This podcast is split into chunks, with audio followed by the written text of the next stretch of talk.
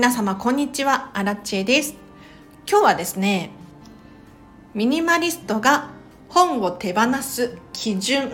というテーマで話をしていこうと思います。このチャンネルは、こんまり流片付けコンサルタントである私がもっと自分らしく生きるためのコツをテーマに配信しているチャンネルでございます。ということで皆様いかがお過ごしでしょうか？もう私アラチはですねここ数日実写版ワンピースこれにハマっておりましてもう昨日でシーズン1を見終えてしまったんですけれど感動しました。もうストーリー自体は漫画と同じなんですけれど何が良かったかというと無理やり漫画を再現していないところがいいですね。よくありがちなのが漫画の髪型を真似して変な風になっちゃってる。こういうのが一切ない。そこがいいです。見やすいです。ということで今日の本題いきましょう。今日はミニマリストが本を手放す基準。皆様本読みますか？私はね結構読むんですよ。で気軽に本を買っちゃうんですね。でかつてに比べればかなり抑えられているんですけれど、まあ、その理由も後ほど説明しますが今現在私何冊本を持っているのか数えてみたところ残すと決めた本たち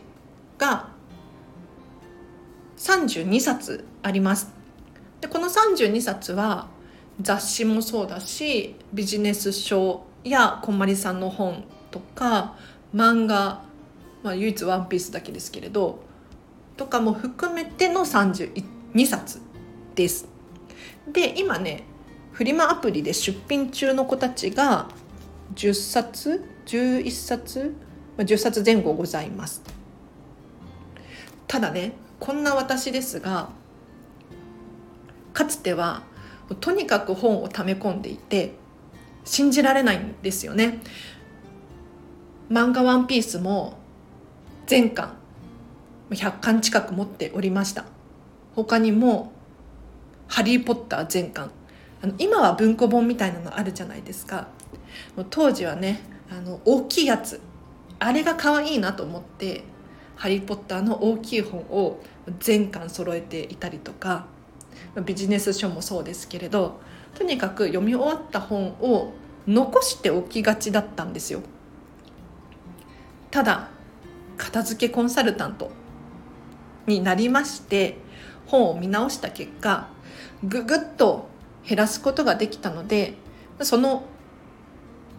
手放す基準を皆様にお伝えしていこうと思います。まず一つ目は読み終わって満足した本です。もうこれはね分かりやすいですよね。読んで満足してもう必要ないなと思って手放す。ビジネス書とかそうかもしれないですね。中に書いてある必要な情報を頭の中に入れることができたからもうお役目が終了した。ということで手放します。でここでのポイントがいつか読み返すかもしれないっていうことなんですよ。もう過去の私はね本って大事なことがいっぱい書いてあるじゃないですか。なので暗記するくらい読みたいって思ってたんですよ。なんだけれどそのいつか読み返すかもしれないっていうこのいつかってあんまりないんですよね。なのでもう読み終わって満足したらすぐに手放すようにしています。もし万が一読み返したいっていう気持ちになった時にまた買い直せばいい。もしくは電子書籍版とかオーディオブック版とかこういったものを使う。っていうのも一つの手だと思います。そしてポイント2つ目。未読の本は未読のまま。これね私もついやってしまうんですよ。いまだにありますね。あの買って満足しちゃうパターン。何なんでしょうね。私も本当に買った時点では読む気満々なんですよ。で中身が難しいかって言われると中には難しいものもありますけれど簡単に読めそうな本にもかかわらずなんか気持ちが乗らなくて読めない本がいるんですよね。ただこういった本をもう数年も保管しているよっていう人、まあ、過去の私もそうなったんですけれどこれ要注意ですね。だってその分の空間に本当に今読みたい本っていうのを入れてあげた方が自分にとってね価値があるじゃないですか。一方で未読の本をこうずっと何年も収納しているっていうのは結構ネガティブだと思うんです。この本読んでないなとかあ読まなきゃいけないなとか感情がマイナスになっていく。本棚を見るたびにやらなきゃやらなきゃ。これって心の状態としてはあまり良くないなと思うのでもう未読の本はもう買った時点でお役目が終了した。買ってやる気になるじゃないですか。もうそれで十分なんですよ。で途中までしか読んでない本たちも同じですね。途中まで読むことに意味があった。なので割と本って売ってもいい金額つくんですよ。もちろんねリサイクルショップとかに持っていっちゃうと10円20円とかになるかもしれないんですがフリマアプリで自分で売る時は割といい金額で売れるものが多いのでこれはおすすめでございます。最後3つ目。とりあえず手放すです。なんかもうねよっぽど思い入れの詰まった本でなければとりあえず手放していいと思うんですよ。というのも本ってね基本的に買い戻すことができます。確かに絶版になっててもう新品は手に入らないっていう本が中にはありますが多少金額が高くなったとしても中古本売ってるんですよ探せば売ってますなかなか見つけられなくても、まあ、時間が解決してくれることがあるのでもし残すか手放すか迷う本があれば一旦手放してしまってどうしても買い戻したいって思った時に買い戻す。っていう手段があるっていうことを知っておくといいかなと。私もね買い戻せばいいんだって脳の思考を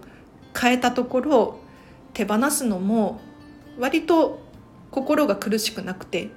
楽になりましたね。ただし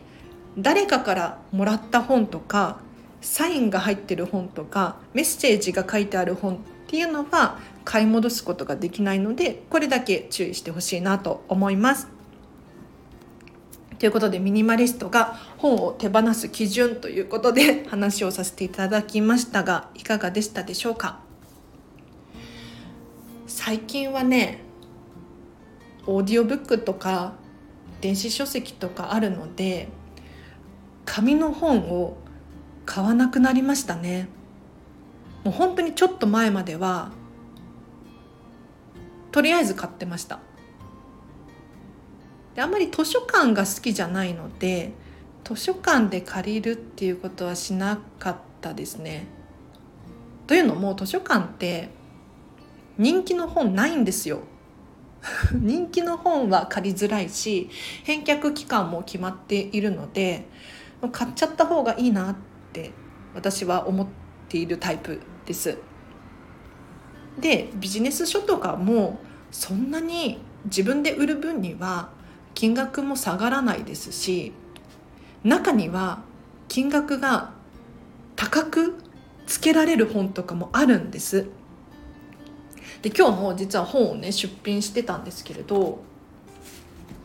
つい先日まで私今年の初めくらいに買ったディズニーのビジネス書なんですけれどこれが金額すごく跳ね上がっていて1,000円くらいで買ったんですよ中古でこれを手放そうと思ったんですがアマゾンとかフリマアプリとか検索していたところ4,000円くらいの金額で売れてるんですよね。で探してみたところもうね売ってないんですよ。だからこういうねいいこともあります。で過去に私失敗したなって思ったのが本じゃないんですけれど CD をねリサイクルショップに持ってったんですよ。でいくつかまとめて持って行ったんです。でフリマアプリで売るのちょっと面倒くさいなと思って 金額とかもどうでもいいやと思って持って行ったんですがなんと買取金額が想像の2倍くらいだあ10倍くらいだったんです。で特に不思議に思わず帰ってきちゃったんですけれどよくよく調べたらその中のうちのリサイクルショップに持って行ったうちの一つが金額跳ね上がってたんですよ。だからもうあれからねリサイクルショップに持っていきますけれど持っていく前に自分で金額を調べることにしてます。これね本当に失敗しちゃう。もったいない。えっ、ー、とね確かゲームのサウンドトラック CD だったんですけれどレイトン教授のサントラですね。これが自分で売れば5,000円くらいになったんじゃないかな。すっごい後悔してます。でもまあ手放すことができたからね。それはそれでよしだしお勉強にもなったのでよしなんですけれど。本は、まあ、手元になくても本の価値っていうのはこの中身なんですよ。で中身っていうのは何かっていうと情報なんですね。で情報は頭の中に入れてで実際に行動に移したりとか小説などであればそれをこう頭の中で解釈して感動したり泣いたり笑ったりするっていうのが価値ですよね。なので本が存在することというよりかは本の中身の情報に価値があるので私は手放してもいいやっていうことに気づきましたただね本棚にたくさん本が置いてある状態がすごく好きっていう人も中にはいらっしゃると思うのでそういう方は無理に手放す必要ないですあのメンタリスト DAIGO 様が自分のお部屋にこう本いっぱい並べてるじゃないですか。であれが幸せなんだろうなって私はすごく伝わってニヤニヤするんですけれど、まあ、あくまで彼は彼で自分は自分でっていうことで人それぞれの価値観があるので私もねかつてはもう本いっぱい持ってましたけれど200冊以上は持ってたんじゃないかな。ただ今ね32冊まで絞り込むことができてますので。皆様の参考になれば光栄でございます。では今日は以上です。お知らせがあります。9月の28日に私アラチェがデータの片付け研修を開催いたします。こちらはですね2時間のセミナーになっておりまして時間が13時から15時の回と19時から21時の回まずはこんまりメソッドを使ったお片付けの基礎を学んでいただきます。でそれをどのようにデータの片付けに応用していくのか。こちらを資料付きで座学で学んでいただいてその後実践編です。30分から45分くらい時間あるんじゃないかなと思うんですが一緒にスマホやパソコンタブレットなどのデータ片付けていきましょう。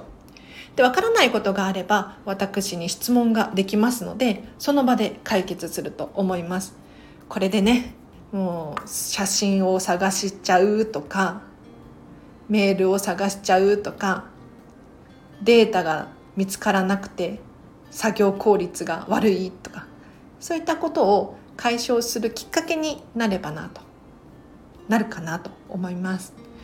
あとお知らせはあそうデータの片付けなんですけれど実はこのスタンド FM 有料の音声配信版というものがございましてこちら冒頭10分くらい無料で公開していますのでリンク貼ってあります。そちらをぜひぜひチェックしてみてください。それからフェムパスさんでウェブ記事を書いております。またね昨日かな新しい記事が公開されたようですのでぜひ新しい記事も読んでほしいなと思います。こちらリンク貼っておきますね。あとインスタグラムやってます。こちらも合わせてフォローしていただけると私の励みになります。そして今日初めましてという方いらっしゃいましたらチャンネルのフォローといいねをしてください。お仕事のご依頼はお問い合わせフォームが貼ってありますのでこちらをご活用ください。あとスタンド FM のリクエストや質問などありましたらコメントかレターを送ってください。ただし愛を忘れずに送っていただけるととっても嬉しいです。では今日は以上です。皆様お聴きいただきありがとうございました。今日のこの後もハピネスを選んでお過ごしください。あらちでした。バイバーイ。